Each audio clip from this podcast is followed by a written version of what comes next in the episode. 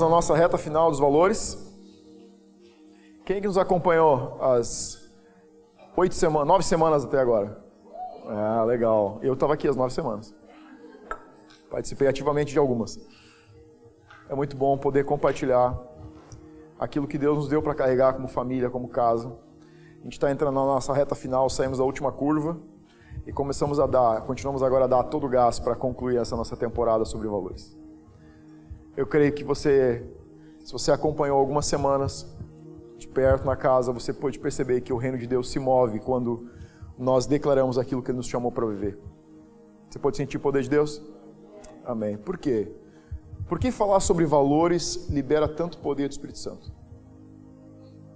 Porque quando nós declaramos os nossos valores, nós lembramos a nós mesmos as declarações que Deus já fez do propósito, porque nós nos unimos. Ou seja, nós entramos numa ativação e reclamamos profeticamente aquilo que Deus já falou sobre essa casa, sobre essa família espiritual, que talvez alguns de vocês estão entendendo que é uma temporada de conectar. Você precisa participar do nosso final de semana de membresia. A gente está muito feliz com o que Deus tem feito. E hoje eu quero compartilhar com você sobre excelência. Eu ia falar de alegria, mas eu acho que a alegria combina mais com a Lid. Tipo, muito mais. Então eu vou falar de excelência que cai mais na minha praia e a gente consegue surfar um pouco melhor, beleza? Eu espero poder te dar uma perspectiva um pouco mais profunda sobre o que é excelência, como viver excelência, porque excelência é um dos valores da casa e o que excelência tem a ver com o reino de Deus. E para entrar no assunto, a primeira pergunta que eu te faço, que eu gostaria de fazer para você é: O que é excelência? O que para você é excelência?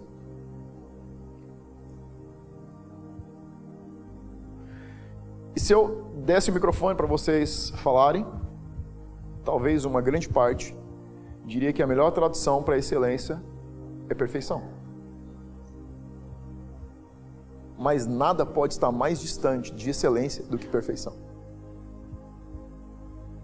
Eu diria que perfeição é a extremidade exatamente oposta da excelência. E eu sei que parece assim, tipo, onde é que você está querendo ir?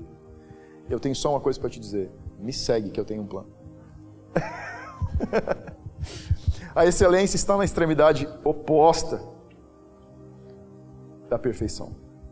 E excelência é um dos valores essenciais do reino de Deus. Se nós queremos, como família, como igreja, viver o reino de Deus de forma intensa e verdadeira, tudo aquilo que fazemos, como nos movemos, precisa estar alicerçado em excelência. É ela que forma uma plataforma para que o reino de Deus se manifeste. Você vai entender o porquê que isso é tão importante. Então, em primeiro lugar, a questão é: por que excelência não é perfeição? Porque excelência não tem a ver com um resultado, tem a ver com estilo de vida. Perfeição, algo perfeito, é um resultado.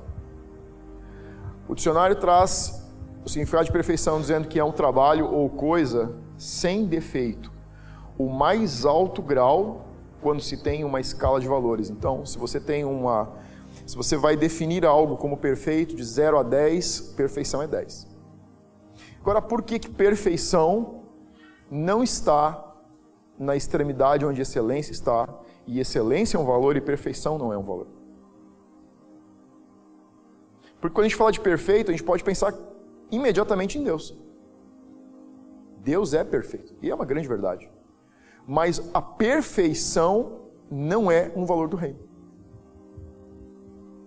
E a excelência é. Perfeição desconsidera tudo que está fora do padrão. Você já pensou se nós dependêssemos de ser perfeitos para fazer parte do reino? Ninguém daqui seria qualificado. Todos, todos, absolutamente todos estaríamos desqualificados. Porque a, a, perfeição significa que você não tem uma margem de erro, uma margem de falha, uma margem de confusão, uma margem de desalinhamento. Perfeição significa não ter nada que desabone. Você se identifica com essa palavra? Eu não. Mas eu e você precisamos nos alinhar com a excelência e não tentar nos alinhar com a perfeição. Perfeição envolve lei. Por isso que ela está totalmente desalinhada dos valores do reino. Porque a perfeição se torna algo que, que começa a regular regras.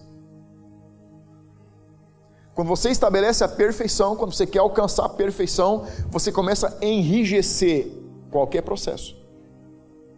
Porque você precisa estabelecer regras para monitorar o resultado. Ou seja, perfeição está focado no resultado e desconsidera processos e indivíduos. O que, que Deus valoriza? Processos e indivíduos. A perfeição é um mindset fixo, é uma forma é, concreta, absoluta de pensar sobre algo. Quando você fala de ser perfeito, você está considerando que você estabeleceu um padrão absolutamente concreto e tudo aquilo que está desalinhado com esse concreto não serve. Você já pensou se o reino se movesse por perfeição? Somos seres humanos dentro de uma equação que tem um Deus perfeito, mas o valor do reino não é a perfeição, é a excelência. Porque a excelência caminha num caminho exatamente contrário à perfeição. A excelência não valoriza o resultado, valoriza o indivíduo e valoriza o processo. Na última semana falamos sobre amor e serviço. Se você pensar amor e serviço do mindset, do, da crença de perfeição, você não vai servir nem depois da morte. Porque daí você está morto e não serve igual.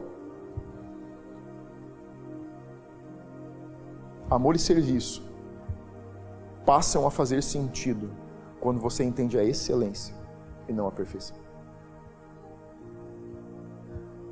Quando você escuta frases do tipo: Eu acho que não é meu momento ainda, eu não estou pronto. Qual é o mindset? Fixo. Pronto aqui é: não sou perfeito. Não, eu vou ir para a igreja quando eu estiver pronto. Você não vai nunca. Porque você nunca está pronto para ir para a igreja. Você precisa estar em processo para ir para uma igreja. Está entendendo? Se eu esperar ficar pronto para pastorear uma igreja, você vai ter que procurar outra. Porque eu não sou perfeito, eu estou em processo. Minha esposa que sabe, principalmente ela sabe. Meus filhos sabem. Meu corpo de liderança sabe. Minha igreja sabe. Não sou perfeito, estou em processo. Mas estou em processo. É justamente a abordagem da excelência. A perfeição gera ambientes de comparação. Não, eu não consigo, não tenho esses talentos ou não tenho esse dom. O que, que eu estou acontecendo aqui? Eu estou me comparando. Eu estou dizendo que você é melhor do que eu. Não é sobre ser melhor, é sobre se dispor a melhorar. A perfeição diz: não existe mais nada que precise ser feito está na totalidade completa. Nada, ninguém com quem você se relaciona é perfeito, a não ser Deus.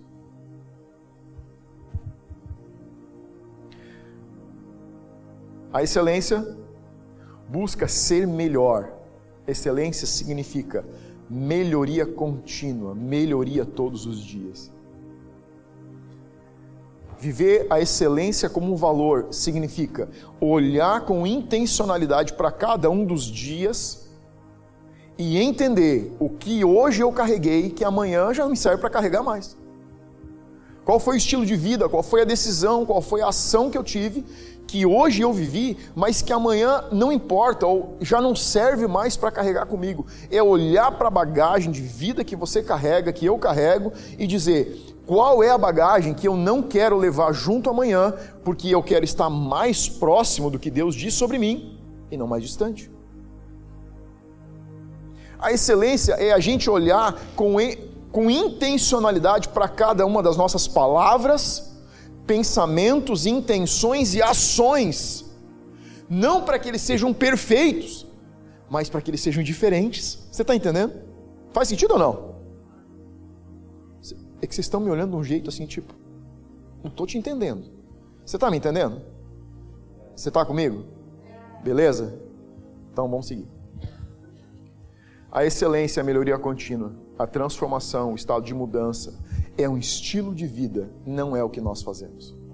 Você percebe como existe diferença entre excelência e perfeição? Por que, que a excelência é um padrão, é um valor essencial do reino?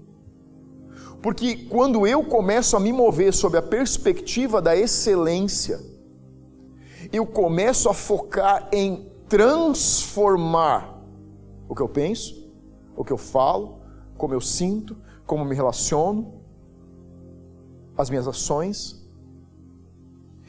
A, a, excelência é um estado, um estilo de vida, é algo que eu decido viver. Porque eu tenho um alvo que é Jesus, e eu quero ser como Ele é. Mas para ser como Ele é, eu preciso considerar a mudança e a transformação de cada dia.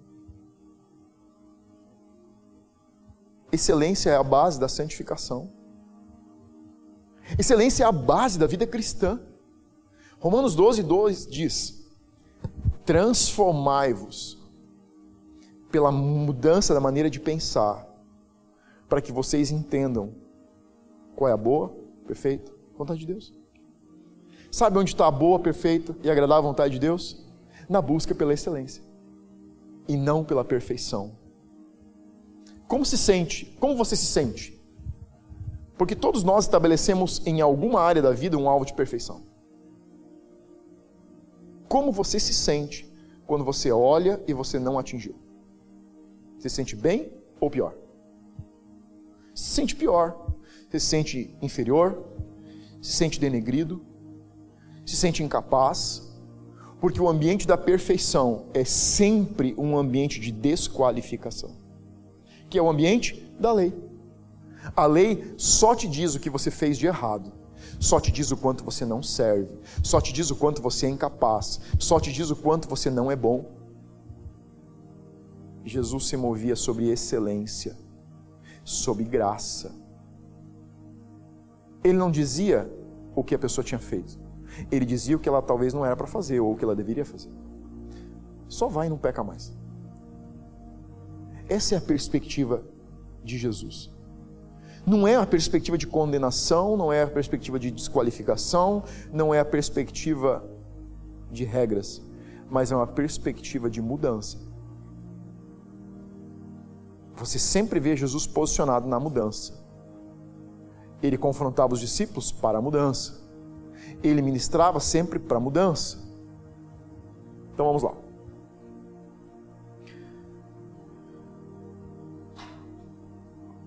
Filósofo Aristóteles, que viveu em 383, disse uma frase. Ele disse: Somos o que repetidamente fazemos. Portanto, não é sobre o que fazemos, mas sobre quem somos. Olha a compreensão de Aristóteles sobre excelência. Não é sobre o que você faz, é sobre quem você é. Excelência não é o seu resultado, excelência é a sua maneira de pensar.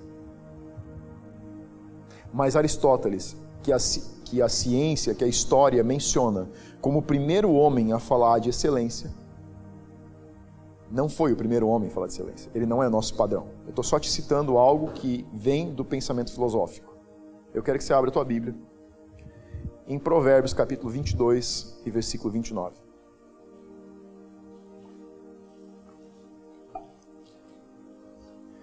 Esse homem falou de excelência 600 anos antes de Aristóteles nascer.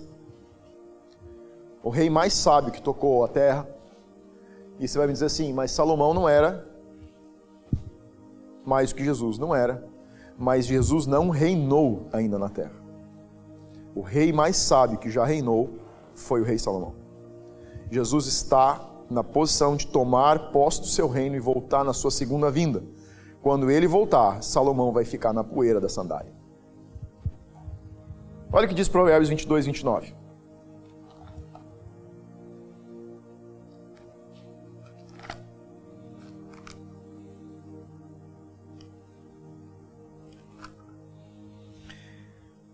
Vês a um homem excelente na sua obra, perante rei será posto, não entre pessoas comuns. Olha o que Salomão está dizendo. Salomão está dizendo o seguinte: primeiro ponto é, excelência não é sobre o que você faz, mas sobre quem você é.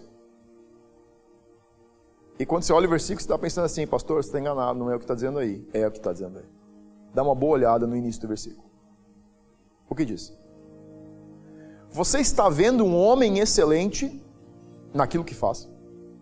Ou seja, como ou o que nós fazemos revela quem nós somos.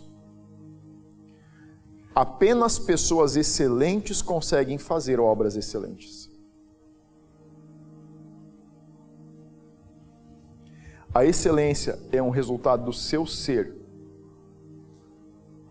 a excelência é a apresentação exterior de um valor que você carrega no seu interior.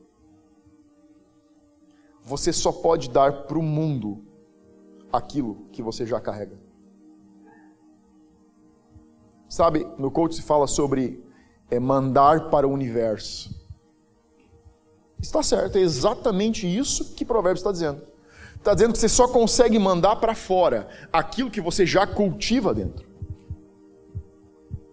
Você não pode ser excelente no que faz sem ser excelente. Você não escolhe não ser excelente e fazer coisas de forma excelente. Não.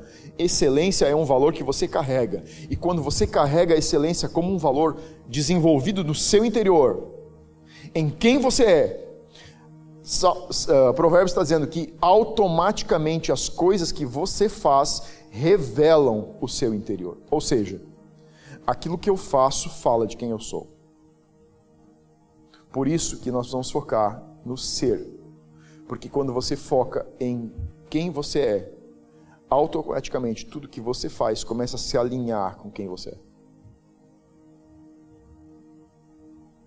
Você não pode ser surpreendido pelas ações das pessoas. A Bíblia diz que um homem bom, dos bons tesouros do seu coração, tira coisas boas. Tudo que eu te mostro do lado de fora é um reflexo do que existe no lado de dentro.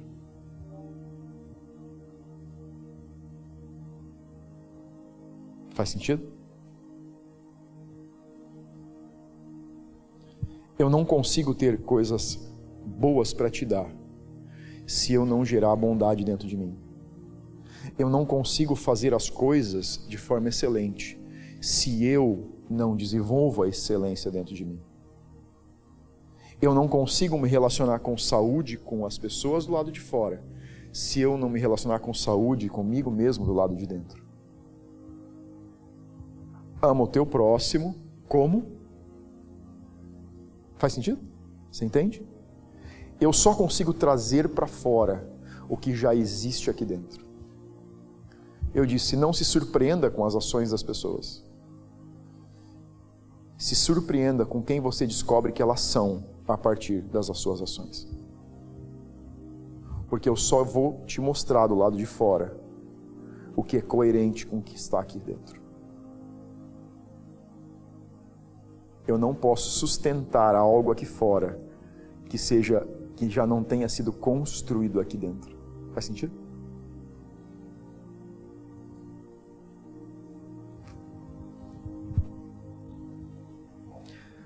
Tudo que você comunica dentro se manifesta fora. Toda comunicação interna vai em algum momento se manifestar do lado de fora. Os nossos frutos, as nossas palavras, as nossas ações, elas são coerentes com a construção que está aqui dentro. o que eu estou construindo aqui, você está vendo aqui. E se eu tentar te vender uma falsa imagem, uma performance, eu posso te vender ela, mas não posso sustentar ela. Porque quando o vento vem, a construção cai. Porque não é sólido, não está estabelecido em um lugar que suporte as pressões da vida. Vamos fundo? Você sabe quão sólida é sua fé pelo vendaval que bate na sua vida e você permanece estabelecido. Pegou o código? Eu ouço pessoas dizer que eles têm uma fé muito sólida, mas quando o vento e os rios começam a subir, a construção começa a ser abalada. Existe uma diferença em construir sobre areia e sobre rocha. areia é sedimento rochoso, mas não é sólida. Parece a mesma coisa, mas não é. O que você está querendo dizer, pastor? Eu estou querendo dizer para você que conceitos da religião são lascas da rocha que é Jesus. E se você só constrói sobre sedimento, você não constrói sobre ele. Entendeu? Muitos cristãos constroem a sua vida sobre sedimentos, informações pinçadas, aleatórias, versículos que eu pego e eu aplico fora de contexto, escuto uma ministração daqui, eu pego um pedaço de uma música dali, eu pego alguma coisa que alguém disse, eu pego outro, e vou amontoando isso, pensando que isso é rocha. Não, isso é sedimento. Isso é areia. Só o relacionamento com Jesus pessoalmente te dá a condição de edificar algo que suporte a pressão que a vida vai fazer em determinados momentos em você. Está comigo? Está entendendo? Faz sentido? Vamos lá. Olha o que diz Lucas capítulo 12, versículo 1.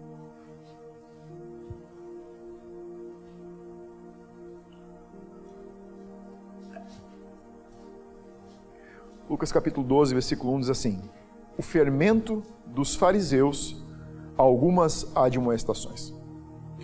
Posto que miríades de pessoas se aglomeravam, ou seja, aqui são multidões, ao ponto de uns aos outros se atropelarem, passou Jesus a dizer.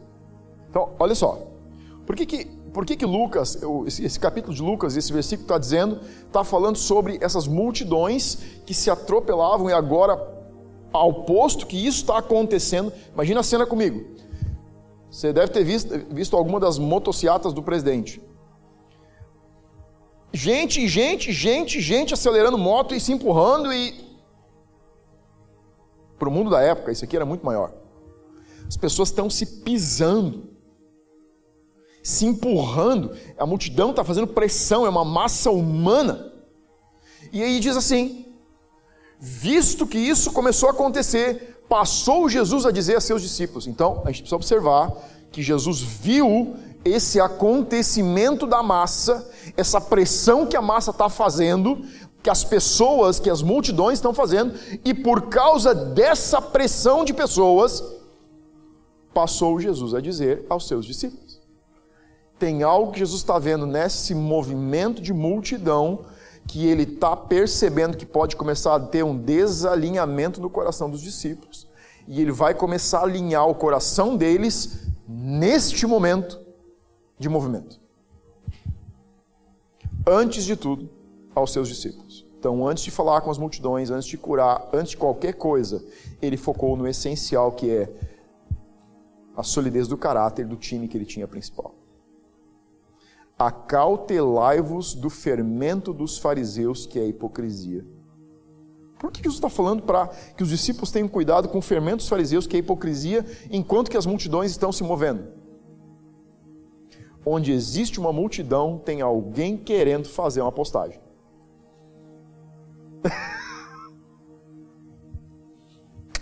Selfie. Muita gente muito status. Isso não é de hoje. Tem pessoas que passam a vida se esforçando para chegar perto do seu ídolo. E quando chegam perto dele, querem fazer uma postagem. Perdem o melhor momento, de mais proximidade, para mostrar para os outros e não curtir o momento. É disso que Jesus está falando. Jesus está dizendo para os discípulos: tem pessoas que estão aparecendo aqui na multidão por causa do movimento e a propagação que isso pode ter como benefício próprio. E ele está dizendo para os discípulos: cuidado com o fermento que eles carregam, que é uma hipocrisia. O que é hipocrisia? Hipocrisia é o desejo de ser perfeito. Eu quero te mostrar algo que não tem verdade interna. Isso é hipocrisia. Uma barra de ferro sólida tem integridade. Um cano de metal oco não tem integridade. Hipocrisia é o cano oco. É metal por fora, mas não é sólido por dentro. A resistência não é a mesma. O peso não é o mesmo. A capacidade de suportar a pressão não é a mesma. O que Jesus está dizendo para os discípulos é: tomem cuidado, porque existe um fermento em algumas pessoas e aqui vem algo importante. Por que, que Jesus está alertando os discípulos sobre o fermento? Porque Jesus está preocupado que esse fermento possa afetar os discípulos. Pastor, o que você quer dizer com isso? É simples. Tudo que eu carrego dentro de mim tem poder de afetar você. E tudo que você carrega dentro de você tem poder de me afetar. As pessoas com quem você anda afetam você.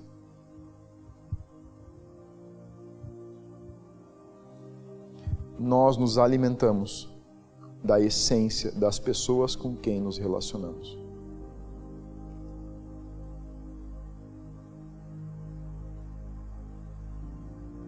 nós nos alimentamos da essência das pessoas com quem nos relacionamos.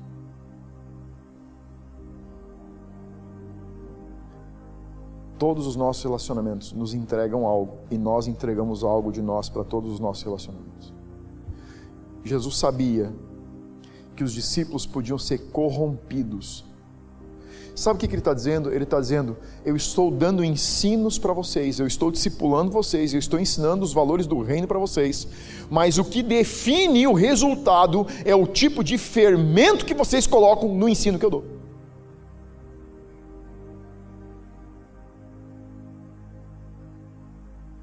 Significa que podemos ser afetados e que o reino, os valores do reino, eles estão susceptíveis a serem afetados pelo meio externo. Olha a parábola da semente.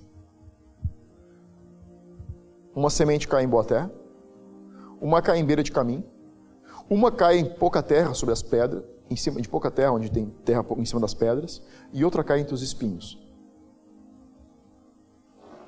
O que define o resultado da semente é o meio onde ela se relaciona.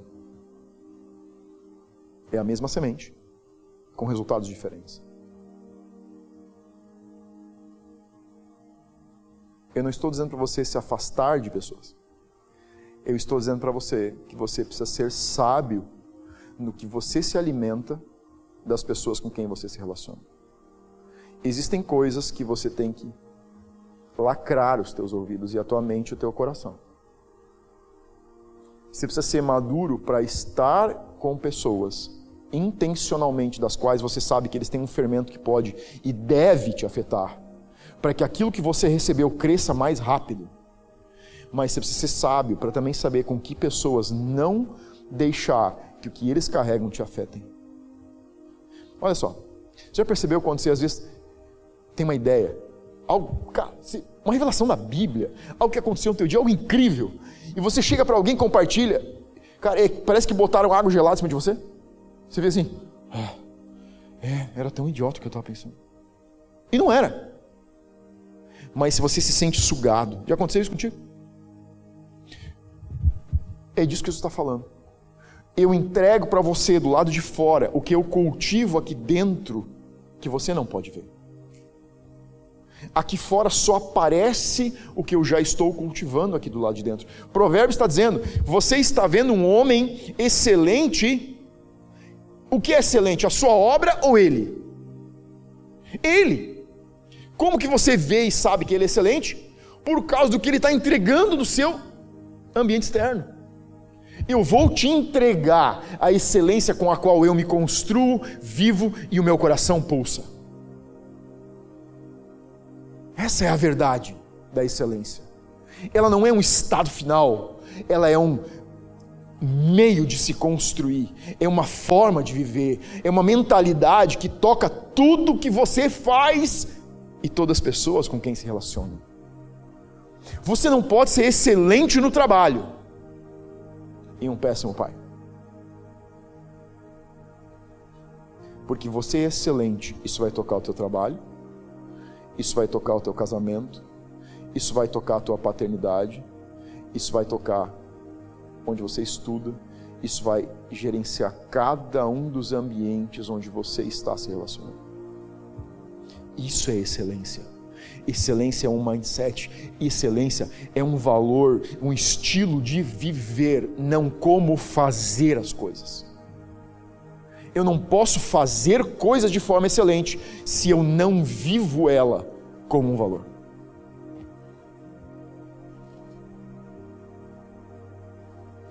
Olha só, como que Jesus consegue falar que nós não devemos julgar as pessoas? Eu estou te dizendo que tudo que nós entregamos lá de fora é uma construção interna. Mas ao mesmo tempo, Jesus disse: não julguem as pessoas. Como que isso cabe dentro da excelência? O que é o julgamento? Julgar é você qualificar a pessoa pelo que você ouve as pessoas falarem umas das outras. Isso é julgamento. Jesus está dizendo para os discípulos: cuidado com fermentos. Olha só, Jesus diz: não julgue, mas ele está olhando os fariseus e está dizendo que eles carregam não é bom. Como, não parece que ele está sendo incongruente na informação? Mas não é. Por que, que não é? Porque Jesus não está julgando a motivação do coração deles. Ele não está ouvindo o que as pessoas dizem dos fariseus. Ele está vendo o fruto que eles entregam do lado de fora. A sabedoria te dá a capacidade de avaliar o que as pessoas te oferecem para você consumir delas. As palavras, as ações, os pensamentos, as motivações, como eles vivem, são frutos que eles colocam para você. E aqueles que você valoriza, você absorve. Julgar é eu ouvir um falar, ou você me dizer sobre outra pessoa. Jesus disse: não faça isso. Mas ele também não disse que nós não deveríamos prestar atenção para ver o que está sendo entregue do lado de fora, que é resultado da construção interna. Nós desejamos viver excelência como um valor da casa, porque nós não queremos saber o que dizem de você, nós queremos saber o que Deus nos mostra sobre você. Não me interessa seu passado, não me interessa a sua história, me interessa o seu futuro, porque Ele está em Deus. Não interessa quem você foi até agora, me interessa quem você vai ser amanhã. Está entendendo? A igreja não é um lugar para pessoas perfeitas. A igreja é um lugar para pessoas em processo. Os dois começam com P, mas são coisas totalmente diferentes. Estar em processo é eu estou aqui e quero ser diferente amanhã. Ser perfeito é: estou em um estado imutável, nada pode me tocar, nada pode me confrontar. Por que, que a gente tem confronto como valor? Porque ele é coerente com o processo, ele é coerente com a excelência. Só dá para confrontar quem vive o padrão da excelência. Porque quando você tem absorve a excelência como um valor, você começa a amar o resultado do confronto, não amar o confronto. Eu não amo confronto mas eu amo o que ele produz. Eu não amo quando minha esposa senta comigo e diz assim: dá para a gente conversar. Mas eu amo o que eu me torno depois disso.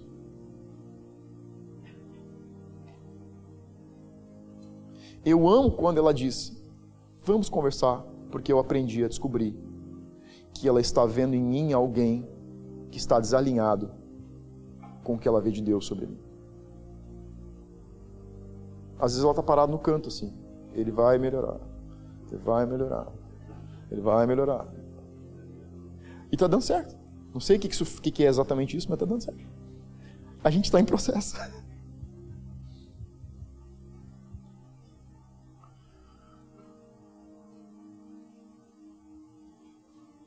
O que sai do homem, o que sai do meu interior, o que sai do seu interior, já te moldou e moldará quem se alimentar do que você fala. Era isso que Jesus estava dizendo para os discípulos. Cuidado com o que eles estão entregando, porque eles já estão moldados pelo que eles estão colocando para fora. E se vocês se alimentarem, Jesus estava dizendo, do que eles estão exteriorizando, vocês vão se tornar como eles são.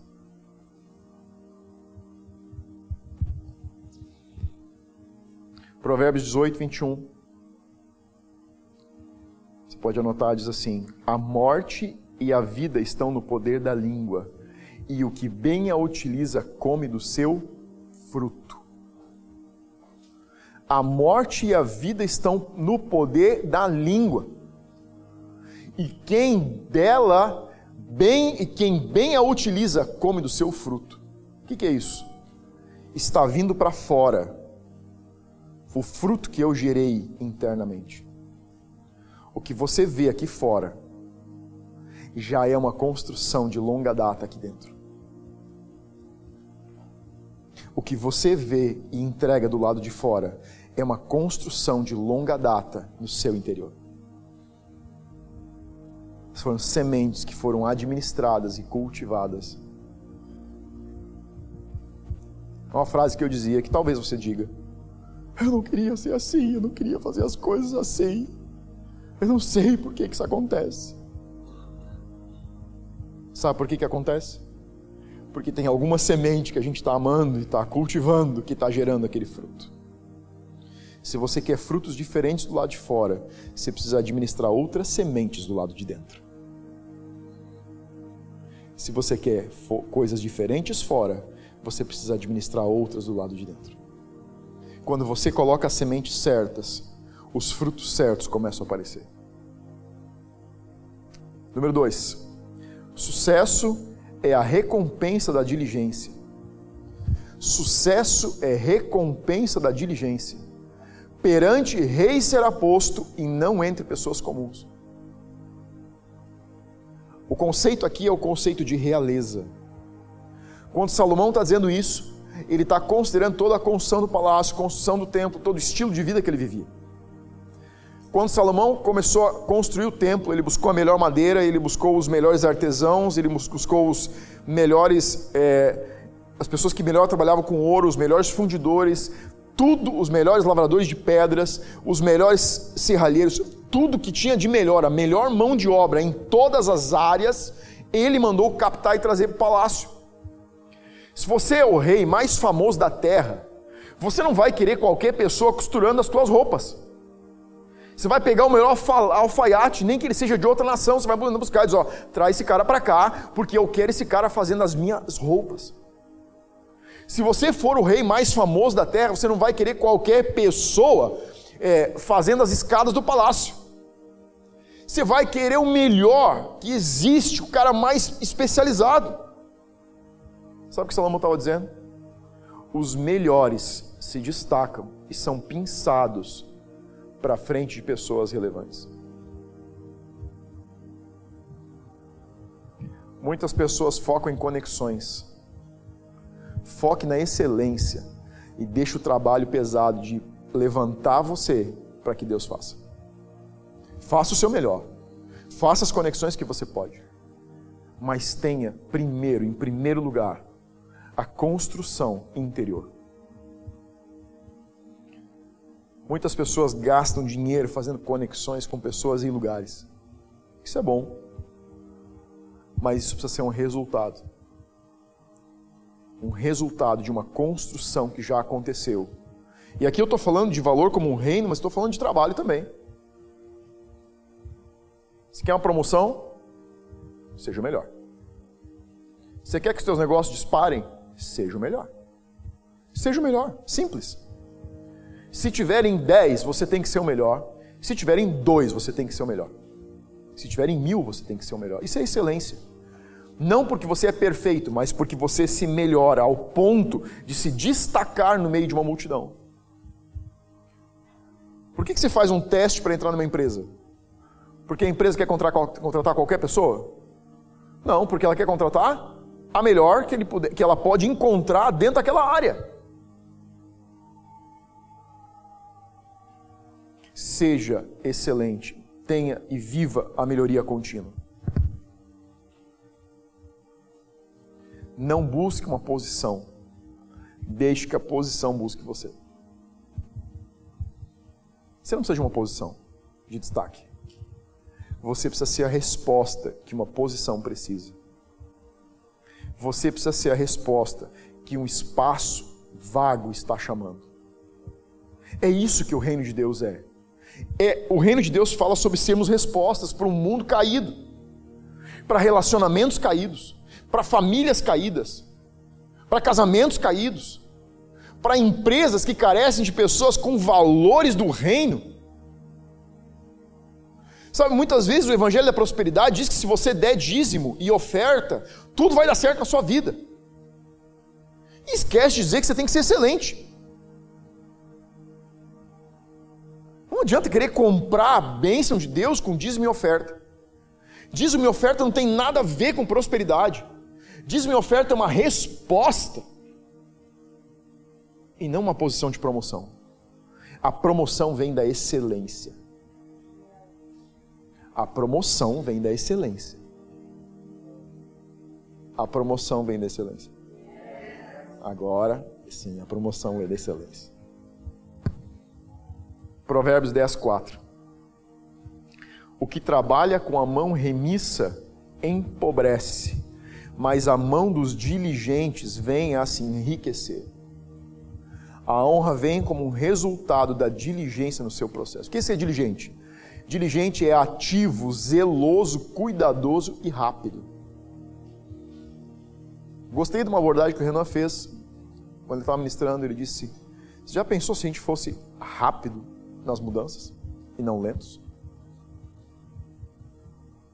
Você já pensou se você respondesse rápido para aquilo que Deus te chama e não ficasse amarrado com as tuas bagagens?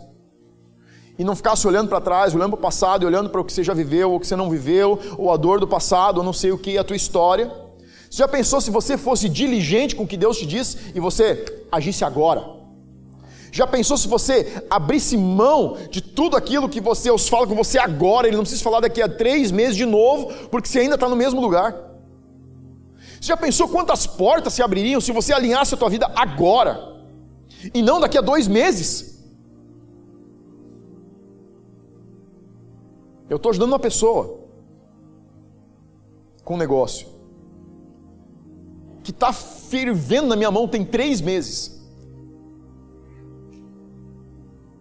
Quando ele deu a resposta dele, eu consegui abençoar ele com a resposta. Mas Deus vinha trabalhando com ele meses, um processo. Deixa eu dizer algo para você: não é Deus que está atrasado, é você que é lento. Eu vou falar de novo porque ninguém fez cara feia para mim. Não é Deus que está atrasado, é você que é lento, filho. Você tem que ser o quê? Dili? O que, você tem que ser? Tem que ser? Diligente. Sabe o que é ser diligente? É estar pronto agora. Diligente é alguém que está pronto agora. A porta se abre e ele voa para dentro. Isso é diligência. Ele está esperto, ele está ligado. Tem mil pessoas e ele está com antena, ouvido, cabeça e coração ligado o tempo todo. Ele está vendo como Deus está se movendo. Ele está vendo as portas que Deus está abrindo e ele vai costurando no meio disso. Isso é ser diligente. Deus está dizendo: ó, alinha isso aqui porque eu tenho um negócio para liberar para ti, mas você não vai receber enquanto você não alinhar o coração. Pastor, mas por que Deus não me abençoa enquanto eu estou no processo? Deus não me ama. Sim, Ele te ama o suficiente para não validar a besteira que você está vivendo agora.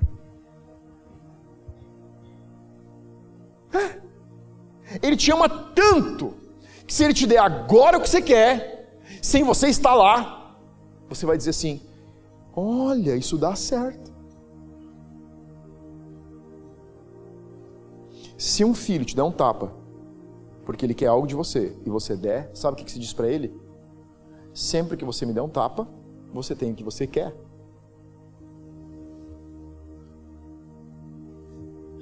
Prosperidade, promoção e honra são um resultado de alinhamento com Deus. Se você demora a alinhar, a prosperidade demora a chegar. Não faz como eu. Não demora. Seja diligente. Ninguém me disse que tinha que ser diligente para responder os chamados de Deus. Quando eu troquei as botas por tênis, as coisas começaram a acontecer mais rápido. Porque é mais fácil correr de tênis. Algumas pessoas me perguntam, pastor, qual é a velocidade da pista que eu devo andar? Não sei. Quanto de prosperidade você quer alcançar? A 10 por hora você tem um resultado. A 80 você tem outro. A 120 você tem outro. A 150 você tem outro. E no reino de Deus não tem limite de velocidade. Você só troca a pista e pisa fundo no acelerador.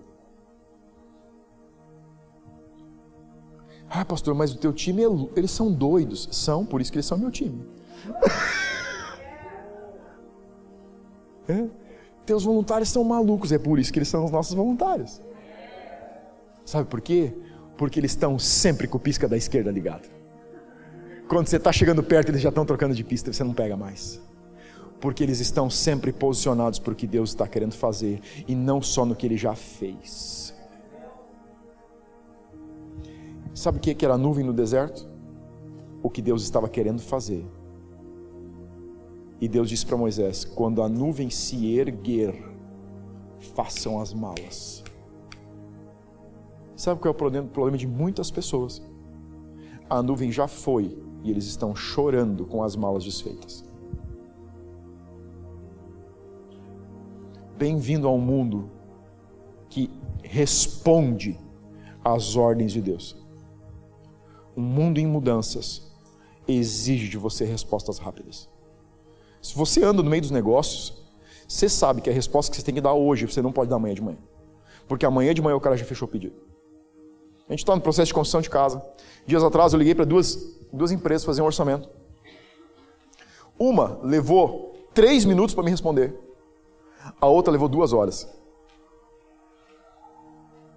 Ele ainda teve. Me disse assim: Poxa, você nem me esperou. Tipo, você está brincando comigo, eu vou te esperar. O cara me deu a resposta em três minutos. Poxa, mas você não me deu a oportunidade de mandar o orçamento. E eu disse, eu dei, eu te disse que eu precisava imediatamente. Você levou três horas para me responder, não para me dar o orçamento, responder. Oi, sim, quero fazer o orçamento. Cara, se o cara leva três horas para olhar o ato de um orçamento, eu não quero comprar desse cara. Porque ele vai levar três meses para me entregar o que eu quero comprar. Sim ou não? Está entendendo o que eu estou dizendo? Se você pedir um hambúrguer, você não quer que o cara te responda amanhã de manhã. Pois não? Tipo, você manda mensagem na segunda, o cara te responde de quarta, sim, estamos atendendo. Cara, eu já não quero mais comer hambúrguer na quarta-feira, já foi. Mas isso não é só apenas fazer um pedido de hambúrguer, isso não é pedir uma pizza. Se você tem uma vida, tipo, vida louca que nem eu e a Lid temos, você sai daqui pensando assim, será que tem algum lugar aberto para pedir alguma coisa para as crianças comer? Sabe o que a Sandra está rindo? Porque vive isso aí igualzinho. A gente já não sai, a gente geralmente não sai das reuniões e das atividades da igreja pensando assim: o que, que a gente vai comer hoje? A gente vai sair pensando: o que, que ainda tem para comer hoje? Mas a gente não entra aqui às quatro horas da tarde pensando o que a gente vai comer. A gente entra aqui às quatro horas da tarde pensando que a gente vai servir.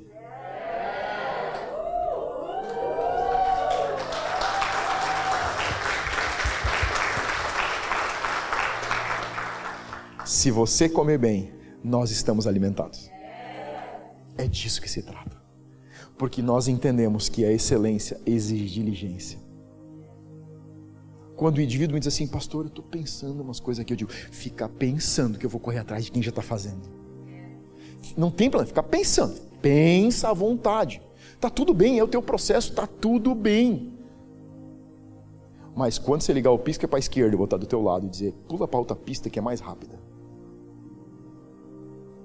Porque nós amamos os movimentos que Deus está fazendo. E Ele está em movimento o tempo todo. O reino pulsa, ele fibrila. O reino é como o coração de beija-flor, não como de elefante. Ele faz assim. Ele está sempre se movendo. Sempre tem algo que Deus está fazendo. Sempre tem algo que Deus está fazendo. E a gente tem que ser dirigente para captar o que Ele está fazendo. O que a gente estava de reunião hoje de manhã, Deus estava fazendo algo de manhã. Hoje à tarde a gente estava falando com a equipe, antes de vir para o culto, Deus já estava falando outra coisa. E quando a gente está no primeiro culto, Deus faz uma coisa. E a gente tem que estar atento porque vai fazer o segundo, porque é diferente. Sabe o que, que se estica? Isso estica a tua diligência. Deus, o que, que você vai fazer depois? E não, Deus, o que, você fez ontem? Essa igreja não nasceu do nada, ela nasceu de uma história nessa cidade. A gente carrega um legado, existe uma mensagem profética, a gente honra isso, mas a gente não honra mais a mensagem profética do que quem entrega a profecia, que é Deus.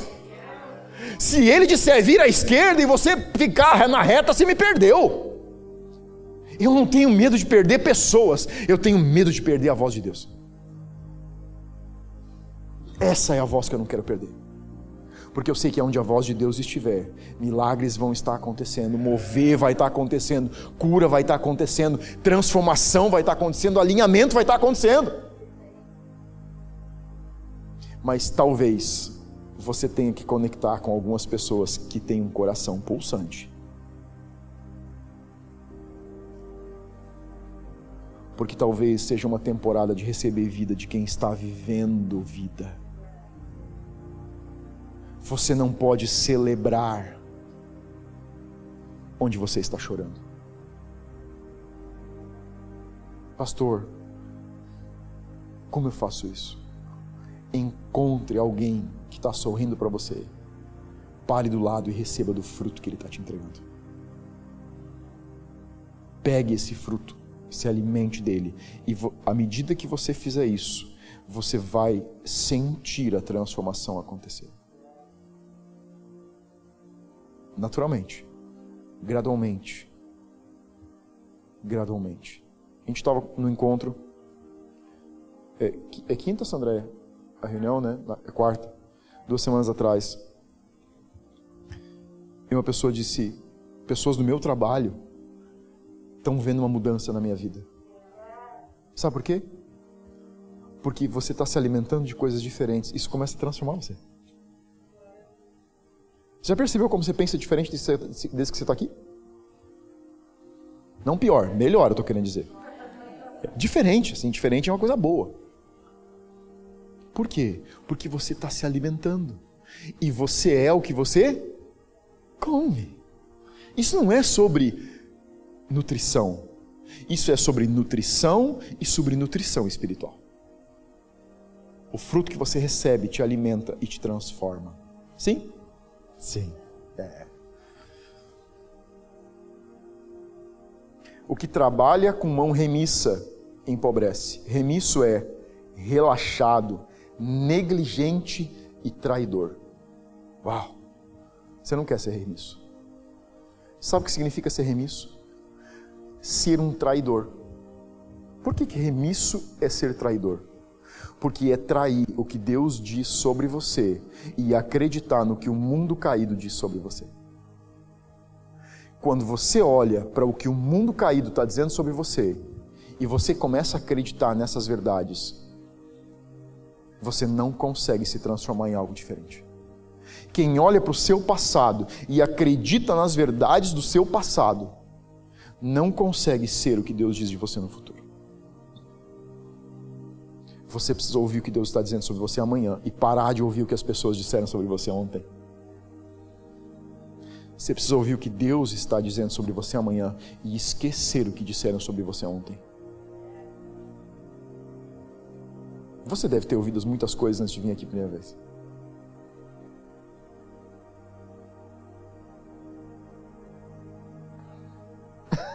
Eu só vejo assim, aham. Uh -huh. tipo, aham. Uh -huh. Mas o que você provou não te fala do passado, te fala de um futuro que é glorioso.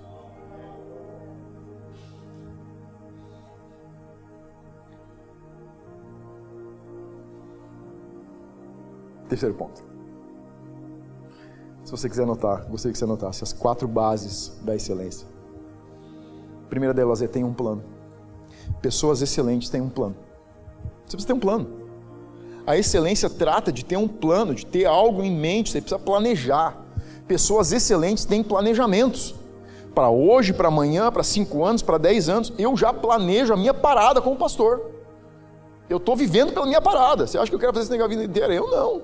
Já estou fazendo a segunda vez. Eu venho de uma família pastoral. Amo o que eu estou fazendo, mas estou planejando sucessão. Eu olho para sucessão, eu sonho com sucessão, eu falo com meu filho sobre isso. Tivemos uma conversa séria dias atrás sobre isso. Ele tem 11 anos. Mas se eu não começar a falar sobre isso hoje, quando chegar o momento, ele não está pronto. Ele não vai estar à disposição para o que Deus quer fazer. Tenha um planejamento. Excelência fala de planejamento. É viver fora da linha do acaso. Pessoas que vivem a excelência não vivem o dia de amanhã. Eles vivem o hoje, porque ontem ele já foi planejado. Sabe por que você fica ansioso? Porque você não tem planejamento. Pessoas ansiosas não têm planejamento. Porque quem não tem planos fica à disposição do que está acontecendo. E isso gera um coração ansioso. Porque você começa a ver acumular coisa, acumular coisa, acumular coisa, acumular coisa. Você começa a pulsar, a tua mente não começa a parar, você não dorme mais de noite. Se você estabelecer um planejamento e se alinhar com o seu planejamento, você vai deixar de ser ansioso. Pessoas excelentes têm um plano.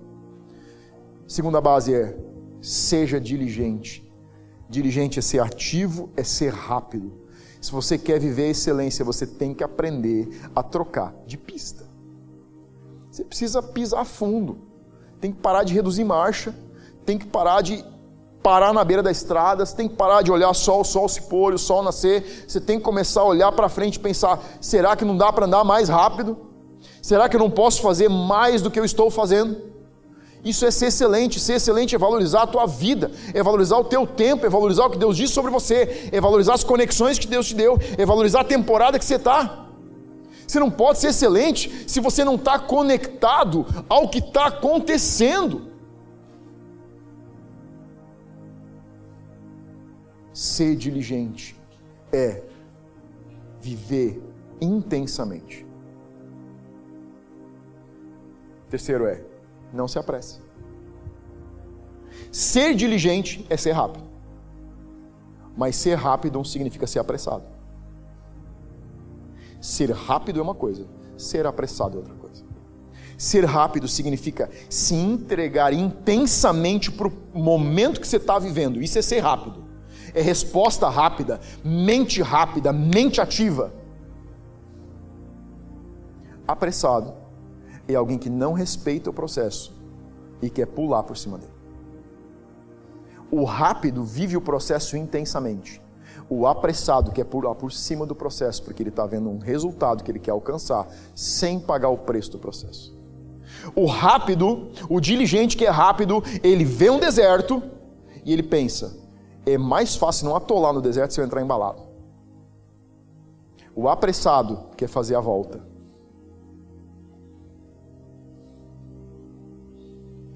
Israel quis fazer a volta e atolou 40 anos no deserto. Ser rápido não é ser apressado. Ser apressado é, querer, é, é tentar pular processos. Você quer ser um líder nessa casa? Seja rápido. Se você demorar, alguém já vai ser. Mas a gente não vai deixar você ser apressado. A gente vai te ajudar a ser rápido sem ser apressado. Porque a gente ama você o suficiente para deixar o processo acontecer para que quando você estiver lá no final, seja íntegro e excelente. Pessoas que são apressadas, estão focadas na perfeição. Pessoas excelentes estão focadas na diligência. A pressa desrespeita o que Deus está fazendo na sua vida. Ser diligente é se associar ao que Deus está fazendo. Isso é ser diligente. Deus, o que você está fazendo na minha vida agora? O que é a temporada do momento? Deus, o, qual a estação que eu estou vivendo agora? É inverno? Vamos viver o inverno. Deus, o que você está tratando na minha vida agora? Ah, você está tratando aqui, então eu vou cavar mais fundo. Eu quero te ajudar a fazer um buraco onde você está tentando escavar. Isso é ser diligente. Jesus contou uma parábola, ele disse que um senhor, um homem que era dono de uma grande vinha, chegou na sua vinha e dentro dessa vinha tinha uma figueira, e ele foi se alimentar da figueira, chegou lá e a figueira não tinha fruto. Aí o viticultor chegou e ele disse para o viticultor, ele disse, corta essa figueira e joga fora. Ela não me interessa mais. O viticultor disse, não, me dá mais um ano, porque eu vou cavar a raiz. Se não tem fruto em cima, o problema não é o fruto, o problema é a raiz que está doente.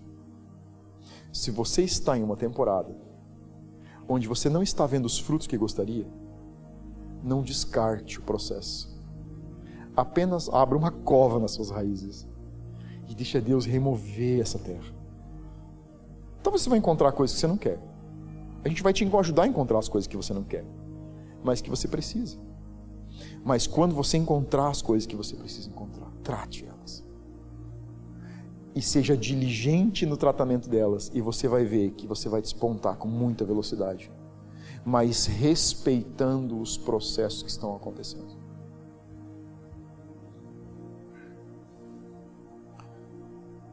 Foque em se tornar. A honra e o impulso vêm na hora certa. A gente está num momento onde a pandemia, o que se diz hoje é que a pandemia acelerou em cinco anos a tecnologia. Internet e mídia estão em cinco anos à frente. Hoje você vê pessoas que não, não tinham interesse em ter acesso às mídias se movendo com muita velocidade. Isso é bom. Nós aqui somos, sempre falamos muito, Use tudo que você tem para servir o reino. Use suas mídias, use as amizades que você tem, fale com as pessoas. O Marcelo citou mais uma vez hoje na palavra de oferta. Deixa eu dizer algo para você. Não não use e não se entregue mais do que você já construiu. As mídias são um caminho muito fácil de mandar uma mensagem incongruente com a verdade. Se você chegar em casa hoje à noite, você abre um canal no YouTube e começa a falar coisas. Hoje, ser um influenciador, comprar seguidores, comprar likes, é muito fácil. Eu quero ver carregar no nível que você consegue promover. Um pouco de dinheiro, uma boa plataforma, uma boa mídia, fazem alguém que não tinha nenhum seguidor se tornar um grande influenciador? A pergunta que eu faço é: existe sustentabilidade? Dias atrás eu vi um vi uma pessoa que está em muito alta nas mídias nesse momento ele, e eu vi ele falar algo que muitas pessoas vão achar incrível e eu não achei tão incrível assim. A frase dele foi: é, minha carreira vai ser meteórica. São cinco anos de carreira e eu vou sair das mídias. Eu pensei, claro, para a construção que você tem, cinco anos é muito tempo. Você tem que sair mesmo, porque se você não sair, te derrubam. Você está entendendo o que eu estou dizendo? Use todos os meios que você tem. Mas primeiro foque em uma construção que seja sustentável de manter quando os holofotes estiverem em você. É muito fácil sair queimando. Eu quero ver ficar queimando. Quando você leva, levar 6 mil giros é fácil. Quero ver sustentar em 6 mil giros, sem fundir o motor. O que eu estou te dizendo é adote uma velocidade, uma amplitude que você possa sustentar e deixe o impulso acontecer na hora, no momento e no dia que Deus escolheu. Não se preocupe em ser honrado. Não se preocupe em que as pessoas vejam você. Se preocupe em que Deus te veja. E eu não vou terminar sem falar mais uma vez sobre a construção no lugar secreto. As horas de voo que você tem no teu tempo sozinho com Deus são o que te habilitam para se sustentar fora do lugar secreto. A construção com Deus é o que te prepara para a honra que você recebe fora. Se não existe construção no secreto, não existe sustentabilidade fora do secreto. E você talvez diga assim, pastor, mas eu conecto muito bem com pessoas. Eu tenho muitos seguidores. Glória a Deus por isso.